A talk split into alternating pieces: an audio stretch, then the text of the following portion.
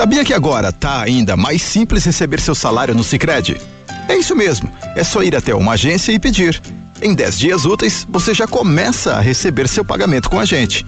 Além de não pagar nada por isso, você conta com os benefícios de ser um associado Sicredi, atendimento próximo, de pessoa para pessoa e um relacionamento transparente, onde você participa das decisões da cooperativa. Aproveite, vá até a sua agência e peça sua portabilidade de salário. Sicredi, gente que coopera cresce. Começa agora. CDL no ar, aqui na Santa Cecília FM. A apresentação Roberto César. Oferecimento Sicredi, gente que coopera cresce. 8 e 1, boa noite. As informações do comércio e as principais notícias do dia. CDL no ar. Uma realização da Câmara de Dirigentes Logistas CDL Santos Praia. Oferecimento Sicredi, gente que coopera cresce. Comentaristas e a sua participação pelo WhatsApp. 997971077. Produção Elaine Brazão. Boa noite, Elaine. Boa noite, Roberto, bancada e ouvintes. Bom, vamos saber direto já com a Elaine Brazão do como é que está a previsão do tempo para amanhã. A chuva veio, caiu forte, choveu bastante na madrugada de ontem, pelo menos eu estava fora do estado, da cidade, eu vi que choveu bastante na noite. E amanhã? Não muda muito. A previsão para amanhã é de céu nublado com possibilidade de garoa de dia e à noite. Mínima de 20 graus, máxima de 25. Muito bem. Participação hoje no programa de Nicolau Obeide, empresário, presidente da CDL Santos Praia. Capitão PM Matias está conosco aqui e o prefeito de Cubatão, Ademário Oliveira. Nicolau Obeide, boa noite para você. As, as, honras da casa, é por verdade. favor. Boa noite, Roberto. Feliz ano novo. ah, tem essa história. Uma piadinha é? manjada, né? Essa Uma piadinha é, já né? batida, mas mas o ano parece que começa sempre depois do carnaval. Prazer tê-lo aqui, prefeito. Não o conhecia, né? Mas estou tendo o prazer de conhecê-lo.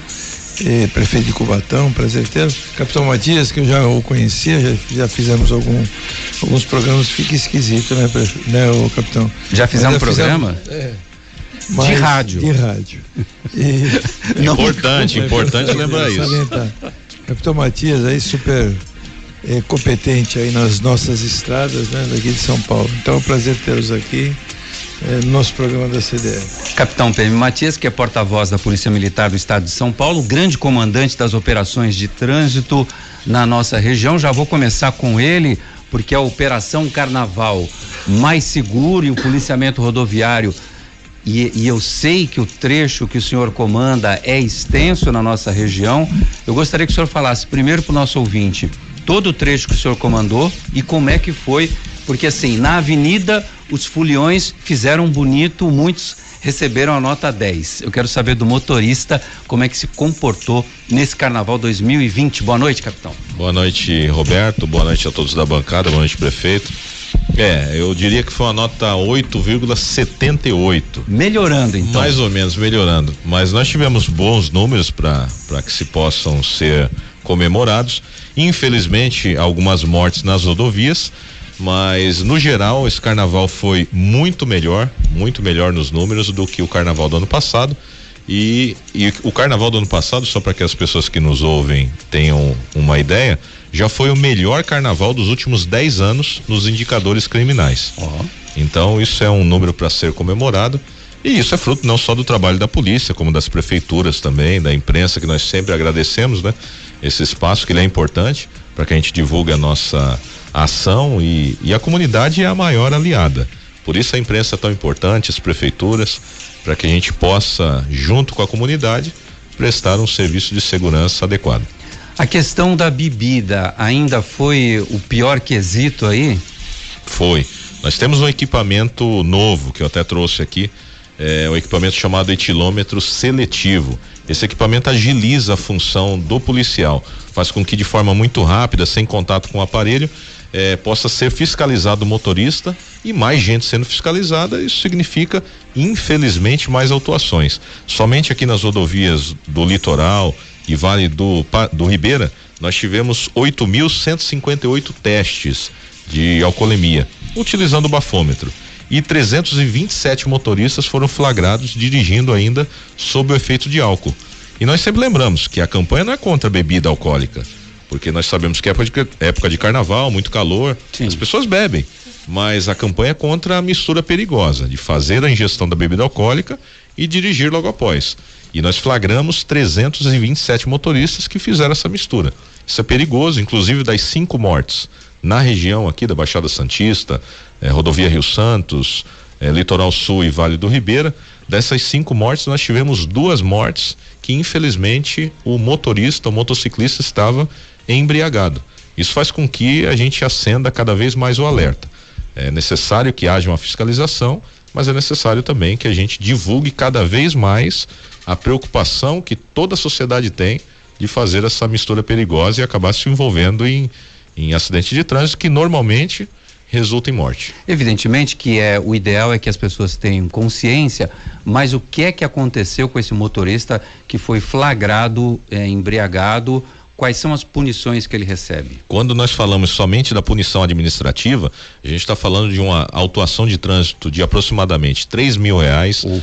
na, na reincidência quase seis mil reais, a CNH é suspensa, o veículo é retido para que, caso haja um motorista habilitado que não tenha ingerido bebida alcoólica, possa fazer essa direção. E se não tiver esse veículo, vai para o pátio. É muita dor de cabeça. Muita dor de cabeça material, não compensa. É importante que hoje nós temos eh, transporte público, carros de aplicativo. Então não, não, não, não, é mais não, não, não é mais cabível a gente falar que o motorista bebeu e vai dirigir. Existem várias possibilidades para que ele não se coloque em risco e, como nós falamos aqui, infelizmente esse número de 327 motoristas, ele é 100, 240% maior do que o mesmo período de carnaval do ano passado. De sexta-feira de carnaval até terça-feira de carnaval.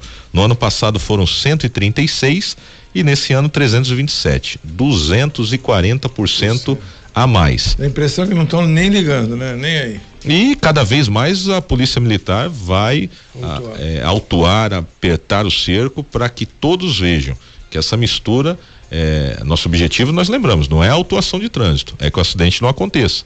Nós falávamos antes aqui com o Nicolau que o, o custo que um governo, isso o prefeito vai poder falar com propriedade, o custo que o governo municipal, Sim. estadual tem com acidente de trânsito, ele é muito maior do que qualquer arrecadação de multa. Prefeito de Cubatão, Ademário Oliveira, obrigado pela sua presença mais uma vez conosco aqui. Os investimentos na cidade de Cubatão passam dos 100 milhões de reais. Boa noite para o senhor. Boa noite, Pedro. Cumprimentar aí todos os ouvintes. Tá 107,7, né? Eu, nessa roda gigante da vida, escutava muito flashback, né? Nunca imaginei que poderia estar aqui discutindo temas relacionados aí ao, ações políticas, né, ações de governo, dados da Polícia Militar. Então, para mim, é uma novidade enorme. Queria cumprimentar aqui o Nicolau, o Capitão Matias, né? Parabéns aí pela explanação. É importante divulgar esses números, né? E estava lembrando que o cinto, né? Outrora, quando o circo se fechou, né? A Polícia Militar, a legislação, e usar o cinto é para salvar a vida, não como obrigação para não ser multado, né? Eu acho que por analogia cai muito bem, né? Não beber não é uma questão de punição nem anti é, ingerir bebida alcoólica. De fato, é uma consciência que foi o que o Pedro colocou, né? Conscientização. Agora, em relação aos investimentos em Cubatão, é, isso é fruto, né? Lembrando que há três anos atrás você pega uma cidade com dois décimos, duas férias, cesta básica, nós pagamos em 2019 e 2020, cesta básica de 2014, 2015, oh. 2016, hospital fechado, Casa da Esperança que tratava 500 crianças, né, hipossuficientes, né, de é, enfim, estava fechada. Né? Então, no espaço de tempo curto, tomamos todas as medidas é, que não comportavam-se mais. Né? A cidade teve muitos recursos, já foi uma das maiores per capita do Estado. Naquele momento, os governantes, lamentavelmente, poderiam ter utilizado de épocas boas, de bonanças, né? e transferido né? através é, de políticas públicas para proporcionar o bem-estar social, planejamento da cidade, crescimento planejado fizeram tudo que não se deve fazer quando se tem muito dinheiro, né? Por isso que eu comparo às vezes aos países petrolíferos, né? Com exceção da Noruega, onde tem riqueza do petróleo, não traduziu em bem-estar social. Aí você tem a Venezuela, Macaé, Rio de Janeiro, Oriente Médio.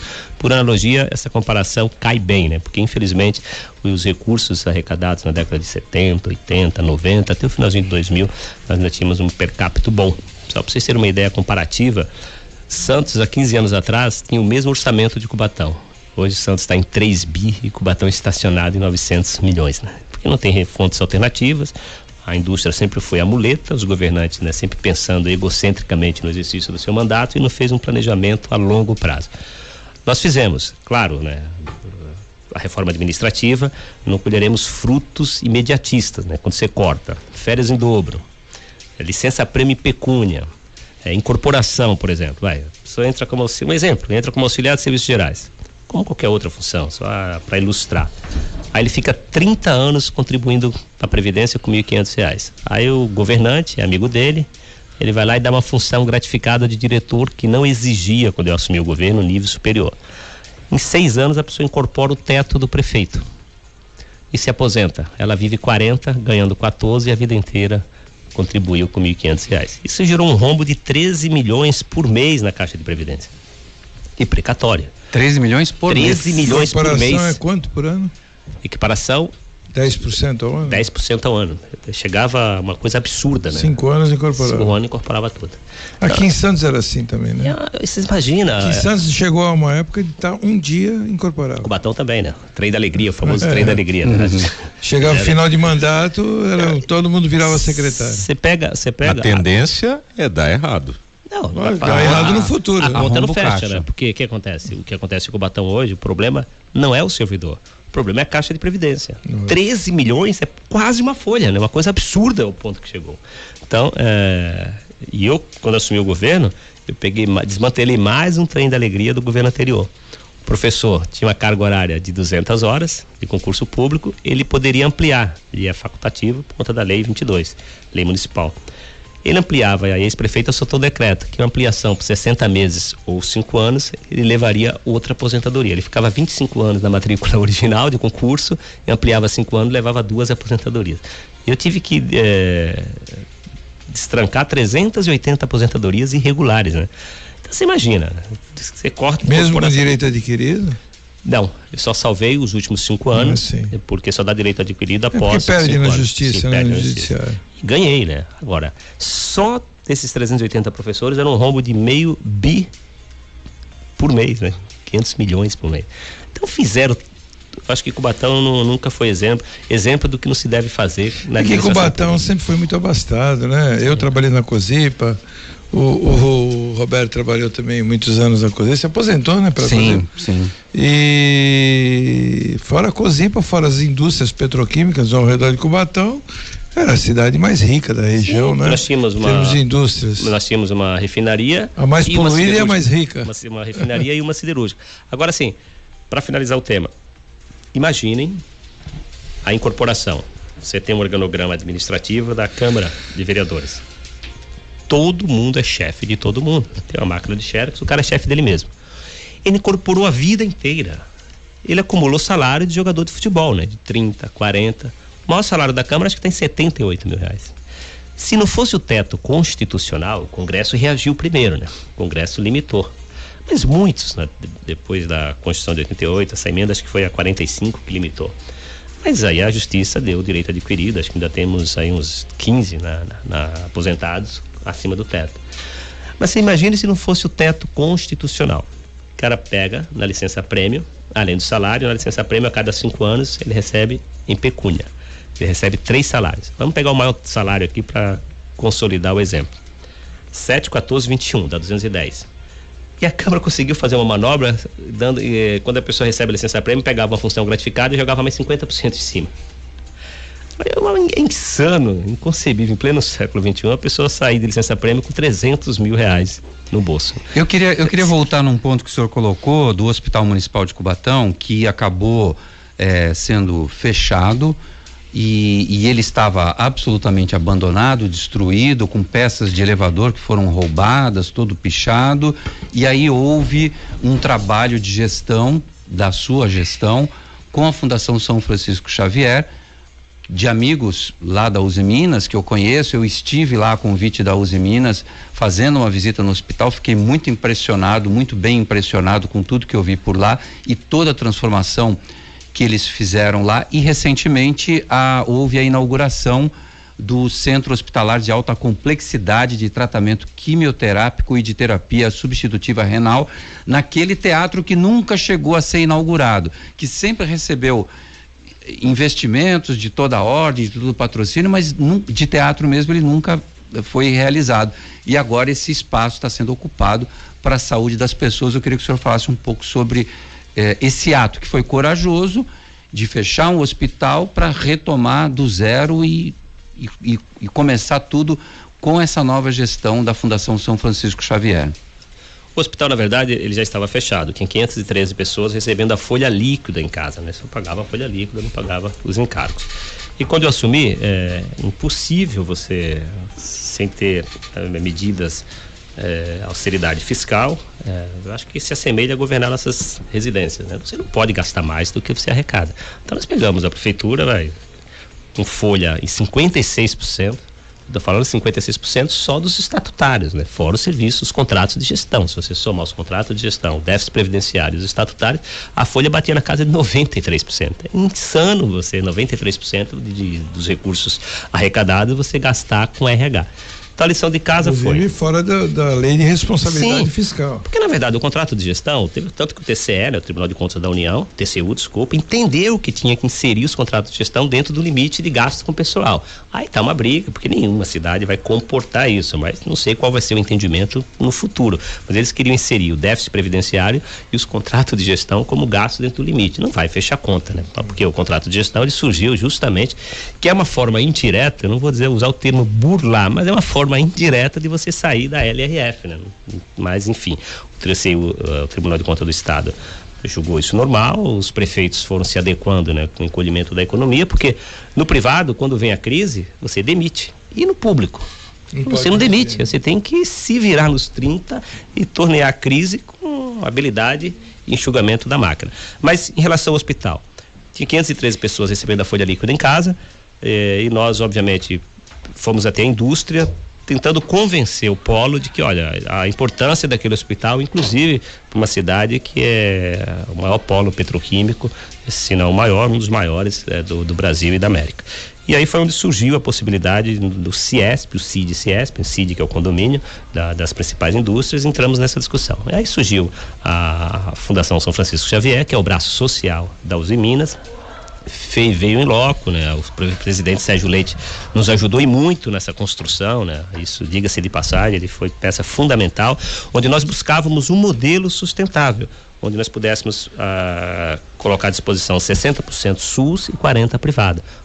Claro que a filantropia continuaria, mas tendo superávit nos 40% privada, você aportaria para o sistema deficitário do SUS. Um modelo novo no estado de São Paulo, o primeiro, tanto que encarei uma batalha no Tribunal de Contas, né? Porque o, o, Ministério Público de Contas entrou com a DIN, questionando da lei de concessão, nós ganhamos no Tribunal de Justiça, mas enfim, é aquela peleja que todos os prefeitos aí sofrem, respeitamos muito o órgão, tem que existir, ainda bem que existe, mas nós temos que passar por esse processo de aprimoramento. Então, meu maior desafio hoje no tribunal é convencer que o nosso contrato ele não é de gestão, é um contrato de concessão.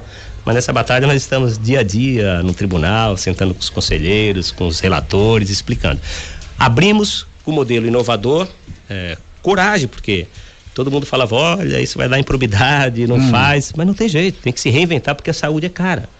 O Estado cada vez mais assumindo as responsabilidades do governo federal, o governo federal cada vez mais se eximindo Sim. e jogando tudo nos municípios que não aguentam. E aí o capitão está aqui, me perdoe a fala, mas ela é real, né? Mais ou menos com a segurança pública, está cada vez mais municipalizando, né? E a gente fala, olha, não dá, não comporta, né?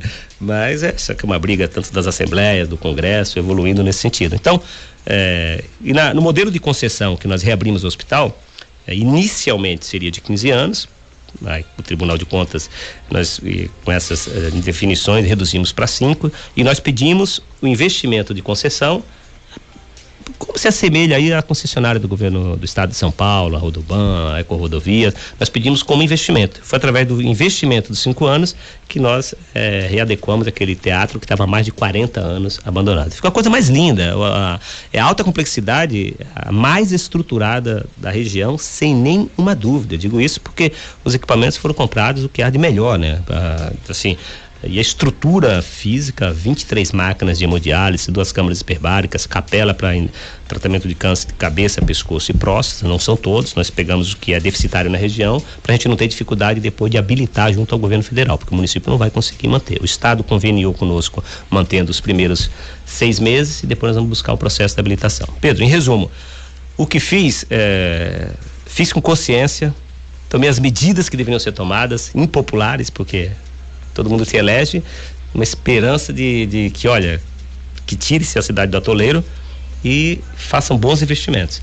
Mas é impossível em três anos você é, sanear tudo, mas mesmo com muita dificuldade, pagamos todos os servidores em dias, déficits é, de, da, da gestão anterior, hospital reaberto, o centro de oncologia, todas as nossas portas de urgência e emergência, tanto a nossa UPA reformada, pronto-socorro central e pronto-socorro infantil. O ruim é quando você tem uma porta de urgência e emergência muito boa, a região toda vai para lá. Hoje, praticamente de 30 de 25 a 30% da área continental de São Vicente somos nós que atendemos. Né? Isso é uma discussão para levar para o Condesb, porque os recursos precisam ficar em Cubatão, não dá para a gente atender, né?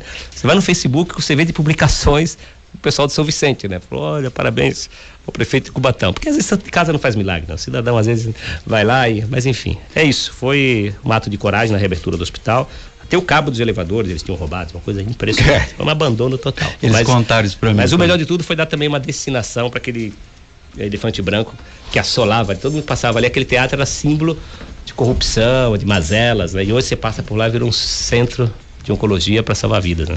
Uma excelente destinação. Capitão PM Matias, cinco mortes, é isso? Esse é o saldo do. A gente sempre torce para que seja morte zero, mas foi impossível. E teve uma delas que o senhor estava comentando com a gente, que foi numa região ali complicada de tráfico de drogas. Eu queria que o senhor explicasse para a gente como é que foi o saldo desse carnaval. É, nós tivemos números positivos, né? Muitos motoristas fiscalizados, é, nós tivemos um total de acidentes de 10% a menos do que o carnaval do ano anterior. Foram 70 acidentes nessas rodovias que englobam, como eu disse, Vale do Ribeira, Litoral Centro-Sul até a Rio Santos, passando aqui pelo sistema Anchieta Imigrantes na parte do litoral. Esse número é 10% menor, porque no carnaval do ano passado foram 78 acidentes. Muita gente sendo fiscalizada, foram 3.700 veículos fiscalizados, é muita gente. Comparado ao ano anterior, nós tivemos aí 138% a mais de veículos fiscalizados, mas infelizmente nós tivemos cinco mortes. E como nós falávamos antes aqui do programa, uma dessas mortes nos chama a atenção por ter acontecido na rodovia dos imigrantes, na região de chegada ali da Ponte do Mar Pequeno, uma região que nós sabemos das dificuldades sociais e o, o prefeito como gestor de um município eh, conhece e sofre na pele isso, né? A, a, gestão dos municípios, a gente sabe que é muito difícil, mas as margens da rodovia, muitos usuários de entorpecente acabam se margeando ali embaixo da ponte do Mar Pequeno para fazer o consumo da sua substância entorpecente. E sabendo disso, nós sempre com a concessionária que administra aqui o sistema, concessionária Ecovias, nós comparecemos nessa região e tiramos o lixo que tem ali acumulado. Lixo que muitas vezes é o local de moradia dessas pessoas que fazem o uso de entorpecente. Por isso que esse trabalho é diário. Hoje mesmo nós já estivemos lá retirando para que quem nos ouve tenha uma ideia.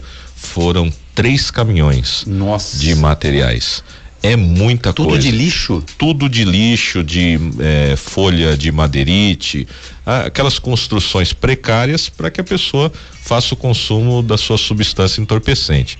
E se nós formos lá amanhã, e nós iremos amanhã, provavelmente tenha já uma quantidade. Então existe uma regularidade e a gente vai ter a tolerância zero. Comparecer lá quantas vezes for necessário, forem necessárias, para que a gente é, faça com que o usuário de entorpecente ele também tenha vida dificultada porque o abandono do poder público, e aí quando eu falo poder público, eu não me refiro à prefeitura, a estado, nada disso.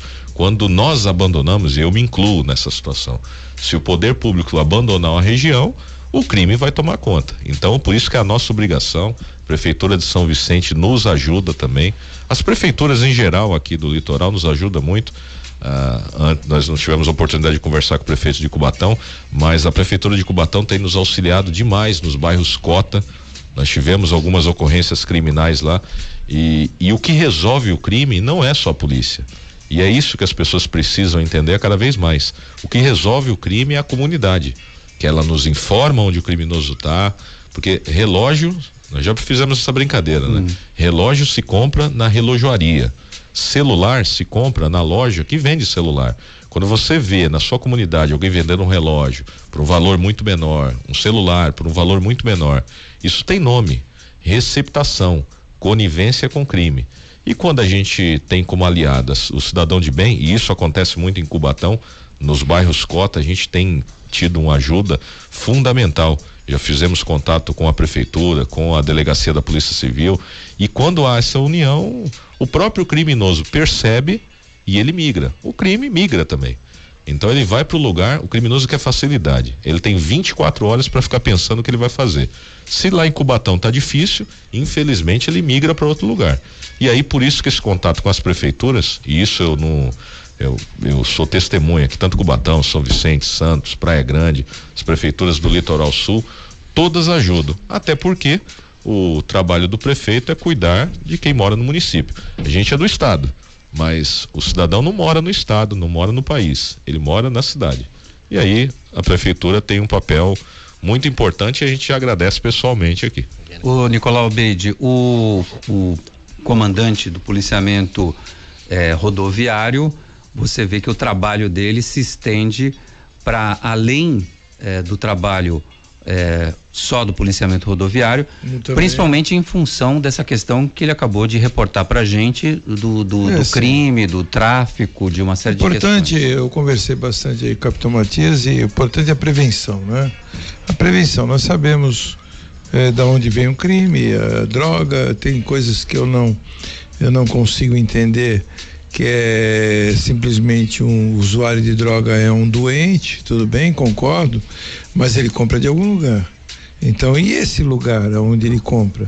É um traficante, ou um aviãozinho, um, um distribuidor, não sei qual é o nome que poderíamos dar para essa pessoa. E por que não há o combate na fonte? Então, esses são os problemas que nós vivemos. E o usuário de droga, nós sabemos que ele vai precisar de dinheiro para comprar, né, alimentar o seu vício. E aonde ele vai, como é que ele vai obter esse dinheiro? Ele vai ter que cometer crime, furto, roubo, né, de alguma forma.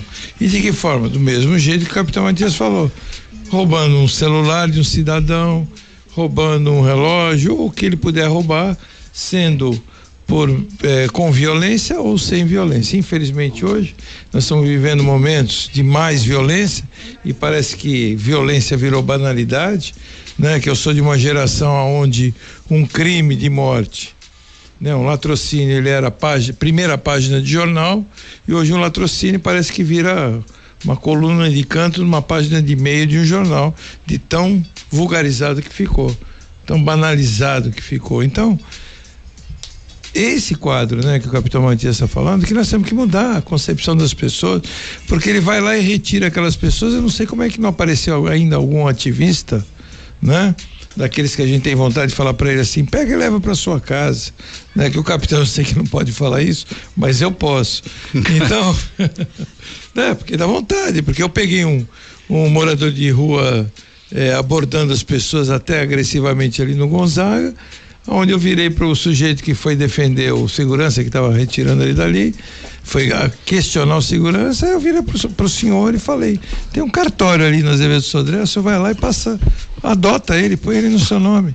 Não é que é simples. Aí o sujeito falou para mim que não podia, que ele era policial, não podia falar isso. Mas eu acho que as pessoas precisam deixar de ser hipócritas.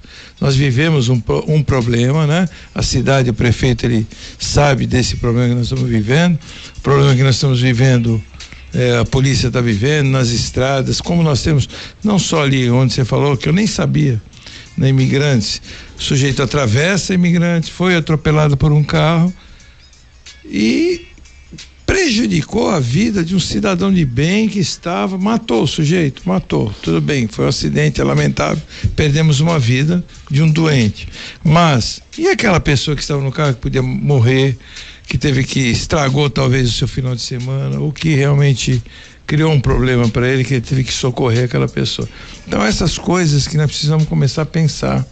E nós não pensamos. E achamos que a função da polícia rodoviária é simplesmente autuar, né, multar, pegar o bafômetro, como se o bafômetro, ah, caramba, deixa de ser chato, pô, é carnaval, deixa o cara beber não, aquele cara que bebe ele pode matar um, um ônibus inteiro de não, pessoas. Não, mas pode beber, o que não pode é dirigir logo é. após. Beber Eu acho que a melhor, a melhor, melhor slogan que existe é que se dirigir não beba, se beber não dirige. Exatamente. É antigo, mas é, é, é, o melhor que tem. E hoje, como você falou, aplicativos, etc., não justifica esse tipo de responsabilidade. E até para vou... complementar, se me permite, até para complementar, é, há pouco tempo atrás eu tirei até do, da, das minhas redes sociais, mas eu tinha uma página de capa de, com uma frase muito conhecida: o errado sempre vai ser errado, apesar de muitas vezes muita gente está fazendo e o certo continua sendo certo. Então o que era certo na Virou nossa errado. época, né? Você vai falar, ah, mas antigamente era certo. Continua sendo certo.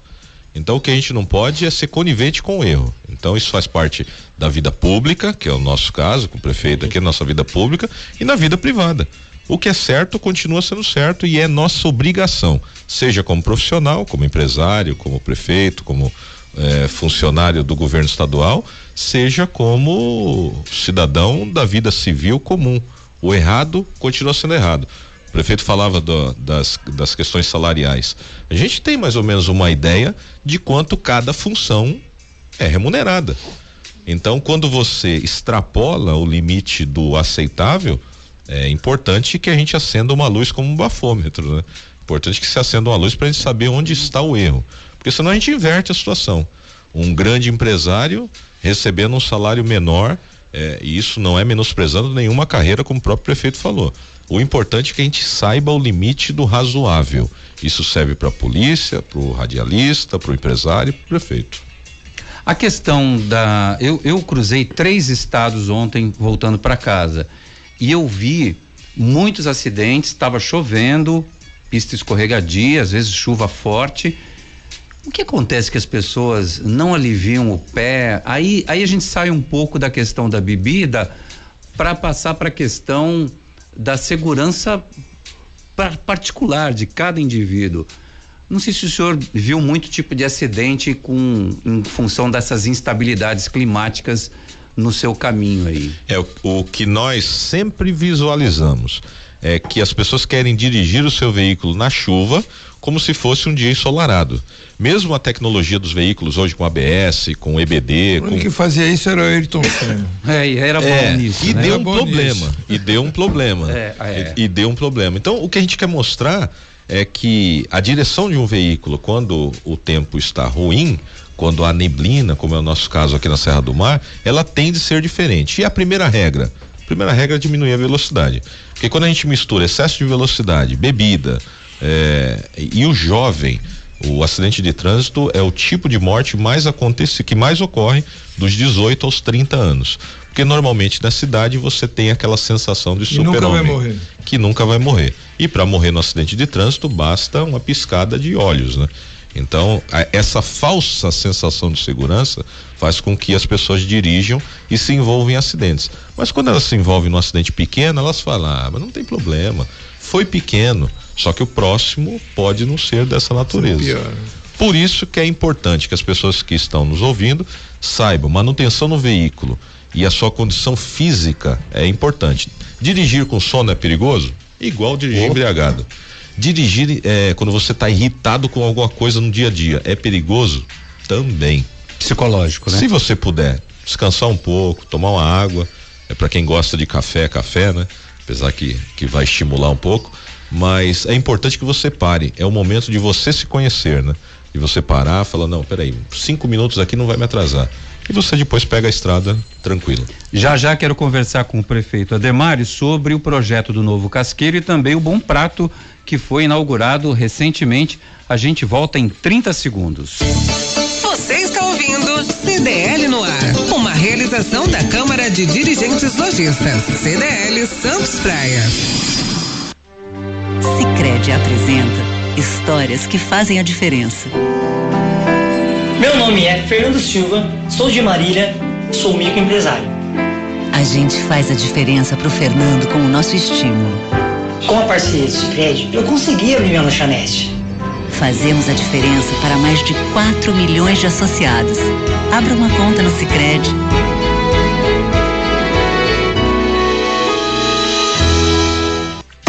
Baixe o aplicativo CDL Santos Praia, disponível nas plataformas iOS e Android. E acompanhe ao vivo o CDL no ar. Bastante. 6 e 35 estamos de volta aqui na Santa Cecília FM 107,7 com o CDL no ar. A presença hoje dos nossos convidados para lá de especiais. O capitão PM Matias, dando todo um panorama do que foi a operação Carnaval Mais Seguro, Carnaval 2020, e também o prefeito Ademário falando um pouquinho de Cubatão. Prefeito, que projeto é esse do Novo Casqueiro? O Novo Casqueiro é Cubatão, das nove cidades que compõem a Baixada Santista. Nós, assim Deus não quis, nos substituíram. Nos deram polo, mas nos, não nos deram praia, né? Então, é, É verdade. Então você não tem a indústria alternativa, né? Uma fonte alternativa de receita, não tem verba do DAD, enfim. E o que que acontece? É fato. As pessoas que ganham dinheiro, têm uma condição melhor de vida, é natural quando ela se aposenta, ela vai embora. Ou vai para Praia Grande ou fatalmente vai para Santos. E aí ocorre um fenômeno contrário, né? E aquele que quebra aqui no Gonzaga, ele vai para o centro, engravidou a menininha, vai para a zona noroeste e teve o segundo filho, desemboca em Cubatão. E, e aí, aí é, é, é, isso é perceptível, né? Eu tinha esse discurso quando era parlamentar e disse, olha, se Cubatão não fizer desenvolver políticas públicas para estancar isso, em 10 anos vira terra de ninguém, porque você tem o IPTU, que até a década de 90 não se cobrava, porque o polo supria. Você não tem shopping, você não tem uma escada rolante, você não tem é, entretenimento ali para que as pessoas possam dizer assim, olha, nem na condição de cidade dormitória, com características interioranas, porque infelizmente o Cinema crescimento hoje tem, né? É- tem- subsidiado, né? Subsidiado. Subsidiado, é um É absurdo. o cinema aqui da região, não é? Sim, é o Cine Rocks. Cine Rocks, Toninho Campos. Subsidiado, senão não vai. Aí Ah. você precisa dar todo o subsídio, que é um absurdo, como atrativo para a pessoa Pra se instalar. estabelecer, É um instalar. incentivo, né, Sim, é um incentivo, né? É um incentivo. Então, assim, é, com essa percepção, eu disse, se nós não estruturarmos os bairros e a pouca classe média que nós temos, porque o crescimento desordenado, é claro que para recuperar isso é apenas uma medida é, momentânea. A longo prazo é desfavelizar, trazer as pessoas das marginais e vir para o conceito de cidade para que elas contribuam. Não dá para você pegar, por exemplo, a Vila Esperança, 35 mil pessoas vivem numa cidade clandestina, né? Porque o poder público não tem taxação nenhuma, não paga eh, impostos, enfim. Então é muito comum que aquelas pessoas que têm seus comércios ali são aquelas mais beneficiadas. A que está ali no centro vai concorrer com ele é uma concorrência desleal, porque ela ali paga todos os tributos e a Vida Esperança, por exemplo, virou uma China, né? Lá você tem gente. E as pessoas não se deslocam mais daqui para cá, onde ali eles têm tudo. Então, para recuperar a cidade, é, é, não é só você revitalizar a classe média, o centro, nos bairros, mas você precisa estancar. Então, nós temos projeto para urbanização da Vila Esperança, projeto para urbanização da Vila dos Pescadores, no momento ruim, né, de conjuntura nacional, porque o governo federal também ainda está muito meio perdido lá em relação aos programas habitacionais, Minha Casa Minha Vida, estancaram a faixa 1, nós temos projetos aprovados, mas uma discussão mais alongada. Então, o novo casqueiro vem dentro dessa concepção de você revitalizar ali, não sei o nome técnico, se é braço de mar, né, que você tem, né? Braço de mar. O local é muito bonito, precisa fazer uma infraestrutura para estimular que as pessoas de repente venham explorar o que nós temos de mais belo, que é a natureza. Né? A, a condição de Cubatão hoje já é distância balneária ou ainda Não. existe uma solicitação? Nós somos MIT, né? Município de Interesse Turístico. Eles tiram uma fatia, a Assembleia achou um jeito de beneficiar os municípios que não recebiam verba eh, Do DAD. Mas a verba é a mesma, né? Então a política para deixar o- a, a blindagem do DAD para você tirar para o MIT é muito difícil. Pra você ter uma ideia, eh, esse ano veio, o ano passado veio 230 mil reais do MIT. Mas de qualquer forma, Já foi um é avanço, é um avanço, porque nós somos ali eh, município eh, da Mas zona. é uma parte do ICMS da contribuição da cidade, não é isso? Não, o MIT é. volta, né? O MIT é, não, é, é recursos do, do Tesouro do Estado, né? Ah, do Estado. não está Porque relacionado. O DAD ele volta, uma parte do ICMS que Sim, volta. mas não está relacionado ao ICMS. Ah, o DAD é realmente é uma contribuição para as instâncias balneárias para contribuir, né? O, tu- o turista que vai lá, em tese, né? É, ter mais. Porque hoje tem é, é, é, trilhas, né, Cubatão? Sim, é, nós Serra temos. do Mar. Nós temos alguns quesitos para você sair Turísticos, né? de alguns quesitos turísticos, nós batemos 10, por exemplo, balneabilidade da nossa praia, que é o Perequê. Certo. É um dos quesitos para você sair da zona do MIT pro DAD. Mas aí você tem outros quesitos que te impedem, né? Por exemplo, nós não temos hotel cinco estrelas na cidade. Você ganha 10 em um e zero no outro, né? E você acaba não É. buscando, né? A Então não dá balança. pra pensar a cidade ser cidade, eu tenho consciência, você tem que projetá-la. Eu lembro quando eu entrei nessa discussão e fui na Assembleia, eh, cobrar dos deputados que foram, vota- foram votados na cidade, e vou eh, preservar aqui o nome de um deles, que hoje já não está mais na Assembleia, já alçou voos mais altos, meu amigo, e brincou comigo, falou, eh, se você, prefeito, eu era parlamentar na época, ele falou, se você trouxer eh, quatro casais que passaram a lua de mel em Cubatão, eu juro que eu vou Eu estimular. volto, e eu não consegui, né? Mas de qualquer forma. Ó, tinha até uma música do Premeditando Breck, Lua de Mel em Cubatão. É Fiz uma campanha, né? agora. Se alguém passou a lua de mel com Cubatão, deixe seus nomes aqui pra gente avançar, mas né, foi uma campanha que não teve, não colhi frutos. Então o novo casqueiro vem dentro dessa análise de que, olha, nós precisamos construir um pier no casqueiro, na Ilha Caraguatá e no Bolsão. Consegui todos os licenciamentos, licitei, a empresa que deu a licitação, já emiti ordem de serviço. É um investimento da casa de quase 60 milhões. Claro que Existem não. bloqueios na- nas cotas hoje? Ou pode, não pode, não As pode cotas- ter moradias? Não, mais? as cotas, o programa Serra do Mar, né, iniciou em 2007, né, com o governador Serra, foi um, um programa espetacular. Foram removidas aproximadamente 15 mil pessoas dos bairros, foram extintos sete núcleos periféricos. Foram pra Vila Facilitou Progresso, muito né? a vida do- Vila da, da polícia rodoviária. Facilitou demais. Hoje demais. você teve, foi extinta a cota, é, a cota 200. dos 95, 400, 500, o sítio dos Queiroz também, que ficava naquele bairrozinho Exato. margeando a interligação com imigrantes. É, então você tem o Grotão extinto, 70% da 200 Sem perigo de retorno. sem perigo de retorno, porque hoje é parque, na verdade, essas áreas que foram é, removidas, elas foram incorporadas ao parque. Parque tem uma legislação E específica. muita gente e- voltava, né? Esses Não, planos já nesses, existiram. nesses núcleos não voltam mais, porque o Estado, que é o braço forte, colocou, criou um, um agrupamento da Polícia Ambiental exclusivo para monitorar, fez perimetral, foi um projeto espetacular. Eu Acho que um dos poucos aí no Brasil e no mundo que o Batão foi contemplado. Então isso facilitou a vida e muito da, da Polícia Militar, porque os 70% que ficou da 200 urbanizou. Infraestrutura, saneamento, titularidade. O cara vai morar dentro da Mata Atlântica, a 30 minutos da capital e a 30 minutos do litoral. expansão. Vai ser um bairro Mas a longo prazo. expansão, de- não? não tem expansão, só a verticalização. Vai ser um bairro a curto prazo de classe média. Pode ter certeza, quando entregar o título e estimular a venda. a- Cota 200. a cota 200 vai virar um bairro de classe média, porque ela tá ali, vai virar um condomínio fechado, que é uma única entrada. Imagina, foi um trabalho espetacular. Eu trabalhei na coordenação desse projeto, diga-se de passagem, quando o Bruno Covas era secretário estadual do Meio Ambiente, era assessor especial dele e acabei cuidando do projeto a pedido. E qual é a população ali na cota 200? hoje? Hoje ficaram em torno de 700 famílias. Se você coloca uma média de 4 por família, dá 7, 14 mil, umas 2 mil pessoas só. Então, Nós tínhamos praticamente 15 mil ali, né? A área é muito densa, né? Foi tudo extinto, né? Foi um programa espetacular, o Batão deu um salto. Então, o novo casqueiro é pensando na classe média, levar qualidade, os pires é para estimular o transporte aquático, para fazer as pessoas fazerem visitações dos nossos manguezais, nascimento do Guará Vermelho.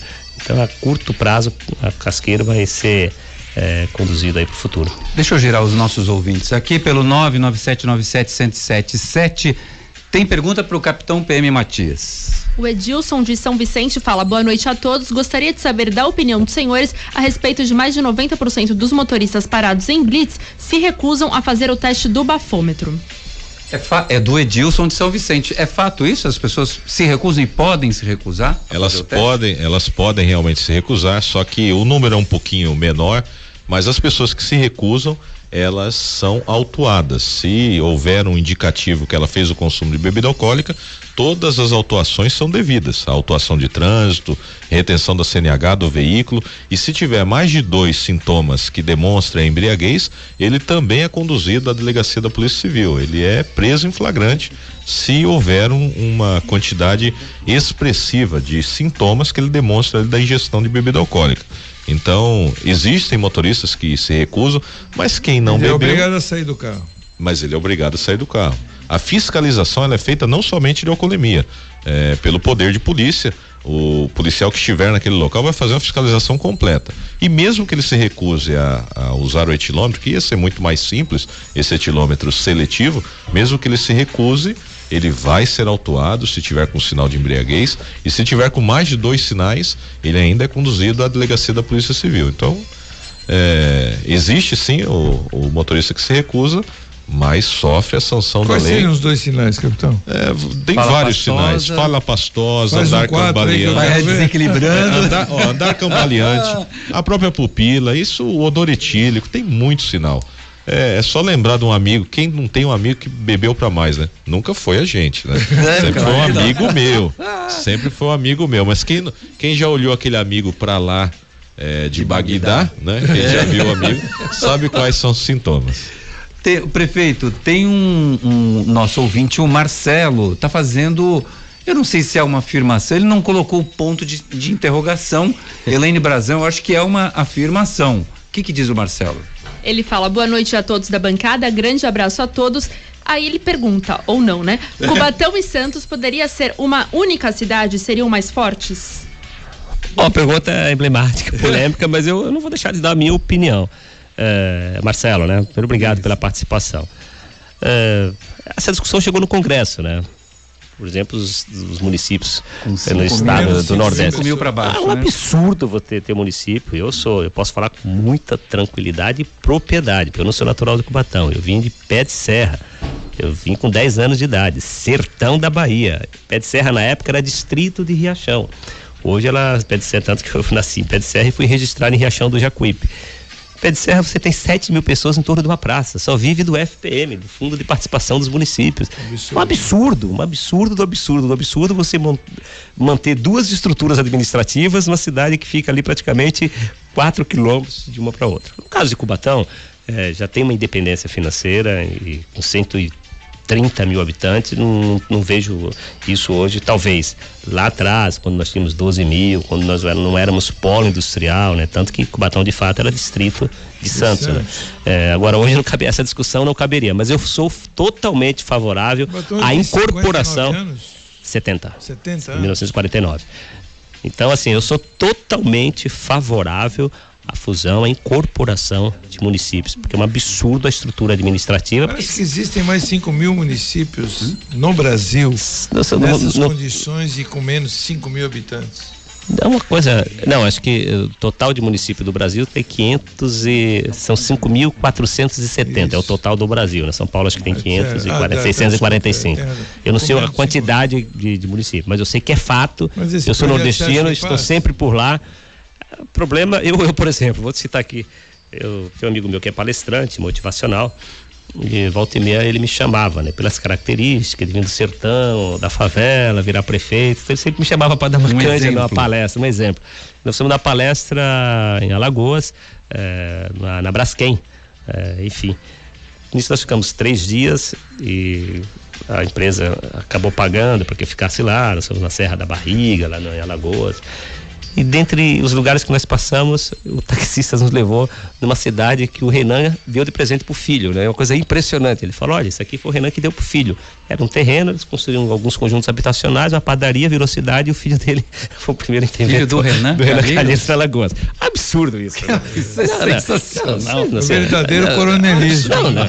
É claro que eu não, não tô falando que essa cidade foi dada nos dias de hoje também. Claro que a legislação, a Constituição, mas vocês não ima- imaginem o que esses caras não fizeram com o Norte e Nordeste, né? Hoje, com a legis- as instituições no Sudeste são mais fortalecidas, né? Lá as instituições ainda estão ainda engateando. Então, Olha, eu tô besta. filho do aqui. prefeito ganhar uma cidade é uma coisa impressionante. Filhão, você quer Desculpa você aí quer a prolixidade da resposta, mas eu sou totalmente quê? Eu vou- Você quer favorável. um carro, você quer uma festa ou você quer uma Uma cidade? que beleza. É, o poder do coronelismo. né? Uma coisa impressionante. O taxista mostra aqui, mostrava pra gente, que interpretava como turista, como indignação, né? Porque lá você tem o Teutônio Vilela de um lado, o Colo do outro, a Lu- Luiz É um Helena e o estados- Renan, né? Ele é um dos estados mais pobres do Brasil, Sim. que é o estado de, de Alagoas. Bom, tem mais participações aqui. Vamos girando com os nossos ouvintes, Elaine. Só pra constar, o Marcelo falou que foi uma afirmação. Ah, ok. Tem participação do Andrei com prestação de serviço. Fala, Andrei. O Morro do Marapé está interditado, fechado pela subida e pela descida. Quando você chega nos prédios da tenda, logo após a lagoa, tem que retornar porque não pode descer, está fechado pela CT. O trânsito da Zona Noroeste está sendo totalmente deslocado para o Morro do São Bento. Boa noite. Boa noite. E tem também uma interdição na entrada da cidade prevista já com alguma antecedência por conta das obras da entrada de Santos. A obra vai avançando, à medida que vai avançando, eh, existe eh, interdição de um lado e, e com alternativa do outro lado. Prefeito Ademar, nosso tempo está acabando, mas dá tempo ainda de falar um pouco do investimento de um equipamento social que eu sou muito fã, o Bom Prato, em Cubatão, chegou em Cubatão finalmente. Sim, é um equipamento social fantástico, né, do, do estado de São Paulo. É, poderia ser replicado no Brasil inteiro, né? Porque não tem é, é, projeto social melhor que esse. Né? Você dá, você mata a fome da pessoa com um real, o Estado subsidia uma parte, o município outra, o cidadão com um real entra com a sua contribuição. Cubatão, você tem uma ideia, é, são 1.200 refeições que o nosso Bom Prato oferece. Chega mais ou menos meio-dia e 40, já bateu a casa dos 1.200, ainda fica de 30 a 40, uma média de 30 a 40 pessoas na fila. Estou tentando ampliar para 1.500 refeições. Mas é um equipamento social, é, essas coisas, é claro que, que isso nos orgulha, é, desses projetos sociais que o PSDB criou no estado de São Paulo. Isso é muito bacana. O, tem participação do nosso ouvinte, é uma mensagem pro capitão PM Matias aqui. O Jefferson Queiroz do Imbaré fala: boa noite a todos, parabéns ao capitão Matias. É uma pena a nossa polícia militar ser a mais mal paga do Brasil. Parabéns a todos os policiais militares de São Paulo.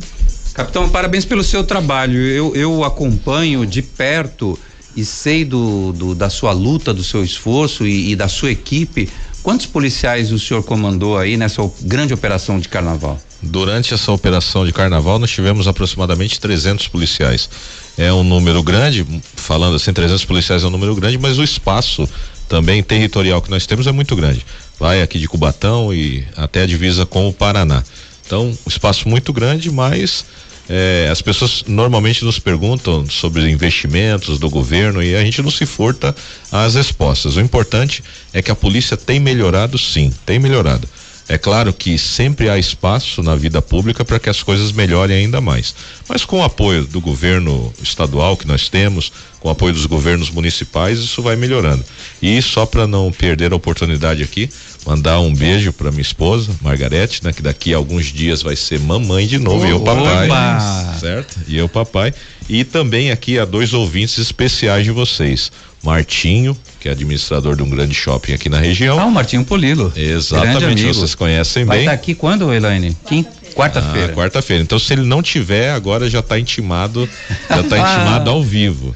E o Renato também, que está até nos lembrando, é empresário aqui de Santos também, está nos lembrando sobre o uso de cadeirinhas nos veículos. Opa. Importante, a gente já participou de acidente, que as crianças foram ilesas, estiveram ilesas no acidente, porque utilizavam bebê conforto, cadeirinha e assento de elevação. Então, um abraço Renato, um abraço Martinho e um beijo para Margarete. Sete minutos para as sete da noite, pode falar, prefeito. Não, rapidamente, assim, é, primeiro é, parabenizar o capitão, é, importante. São Paulo é um país, né? E os dados do secretário da Educação do Estado, somado às crianças que nós temos na rede, dá a população do Paraguai e Uruguai junto. E as pessoas pensam que é simples nós mexermos na estrutura, né? Então, agora quer dizer também aqui, tecer um elogio ao governador Dória. É, a gente tem visto, acompanhado de perto, o empenho né, dele. Ele abraçou a causa, né, tem se dedicado, mas eu tenho certeza que a passos sustentáveis do ponto de vista fiscal, né, as coisas estão avançando. 6 e 53 agora. Futebol com Alex Frutuoso. Boa noite, Alex. Roberto, um grande abraço a você, a todo mundo sintonizado no CDL no ar, voltando aí após o carnaval. Vamos aos destaques do esporte com o Campeonato Paulista, que teve na noite de ontem, chuvosa na capital paulista, o Corinthians só empatando com a equipe do Santo André por um a um. O Corinthians não deslancha na temporada, partidas muito ruins. Mas, além da questão do gramado, tinha do outro lado também o Santo André, que é a equipe de melhor campanha nesta edição do Campeonato Paulista. O técnico Thiago Nunes, por hora, não corre risco de perder o emprego, mas o sinal de alerta está aceso lá no Parque São Jorge. O Campeonato Paulista que vai ter como destaque na sequência da rodada o clássico de sábado entre Santos e Palmeiras. O Santos sempre que está em crise surge o nome né, do Robinho ou do Retrofit, são novidades que pintam, né? E no dia de hoje novamente o nome do Robinho sendo lembrado para o futuro, não para agora. Enquanto o Santos tenta se desvencilhar da crise também do péssimo futebol que está sendo apresentado é, neste início de temporada, pior, pior rendimento ofensivo desde 1994 apenas seis gols marcados no início da temporada. E, portanto, o Campeonato Paulista com jogos na sexta-feira, no sábado, no domingo. Vamos ver como é que fica a questão do Santos após o clássico, porque na terça-feira já tem a estreia na Libertadores. E para fechar o nosso boletim de hoje, uma nota triste: faleceu eh, no Rio de Janeiro, ex-treinador, ex-jogador Valdir Espinosa, 72 anos, por complicações em, em decorrência de uma cirurgia eh, no abdômen, né? O Espinosa foi campeão mundial e da Libertadores pelo Grêmio e pelo Botafogo foi o treinador campeão de 89, quebrando aí um jejum de 21 anos, portanto a nota triste do futebol nesta quinta-feira, a morte do Valdir Espinosa. Tá certo, Roberto? Esses os destaques do esporte. Eu vou ficando por aqui. Um grande abraço a você, a todos na bancada, especialmente para o ouvinte da Santa Cecília FM. Grande Alex Frutuoso, obrigado pelas informações. Vem aí Santos e Palmeiras. Você está, você está no CDL no ar. Ai, ai, ai. Bom, tempo só para a gente dizer tchau. Obrigado, prefeito Ademário Oliveira. Vai tentar a reeleição? Tá aí magrinho, fez regime, tá, tá de shape novo. E aí, vai para reeleição? Muito obrigado pela oportunidade. Querer eu quero, mas antes tem que combinar com o povo. Estou né? tentando combinar todos os dias. Se a combinação der certo, a gente vai. Obrigado aí para os nossos convidados aqui, né, que participaram e compuseram a mesa, Nicolau, Capitão Matias. Obrigado pela participação. E um abraço a todos os ouvintes. Né? Muito obrigado. Capitão PM Matias, sempre uma honra tê-lo nos programas. Nós agradecemos, a Polícia Militar toda agradece pelo espaço e contem sempre com a gente. É importante lembrar do sistema 90, para quem tiver qualquer eventualidade, ligação para o 90, faz esse elo direto entre a população, que é a nossa razão de existir, e a Polícia Militar. Muito obrigado a todos. Um bom trabalho para o senhor. Nicolau Obeide, sempre uma honra tê-lo aqui no nosso programa. Você é meu patrão, eu tenho que puxar seu saco. Não fala isso. Aqui não tem patrão. aqui não tem patrão, não fala isso. Não, é uma honra minha receber aqui o prefeito Cubatão, receber aqui o capitão Matias, como recebemos também vários outros prefeitos da região, né? Verdade. E pretendemos trazê-los todos até a época permitida aí, né, de descompatibilização ou, ou, de eleições. Principalmente no começo do ano a gente faz sempre uma rodada Isso. com os prefeitos da região. Uma ótima noite para você, ouvinte do CDL no ar, a você, ouvinte da Santa Cecília FM. Logo depois da Voz do Brasil, vem Bárbara e Tomás com a programação do Rick Santos. Um grande abraço. Até amanhã. Você ouviu? CDL no ar. Uma realização da Câmara de Dirigentes Lojistas. CDL Santos Praia. Oferecimento Sicredi. Gente que coopera cresce. Santa Cecília FM. Pensou perfumes importados. Pensou Beverly Hills. O Shopping Pátio Iporanga no Gonzaga está com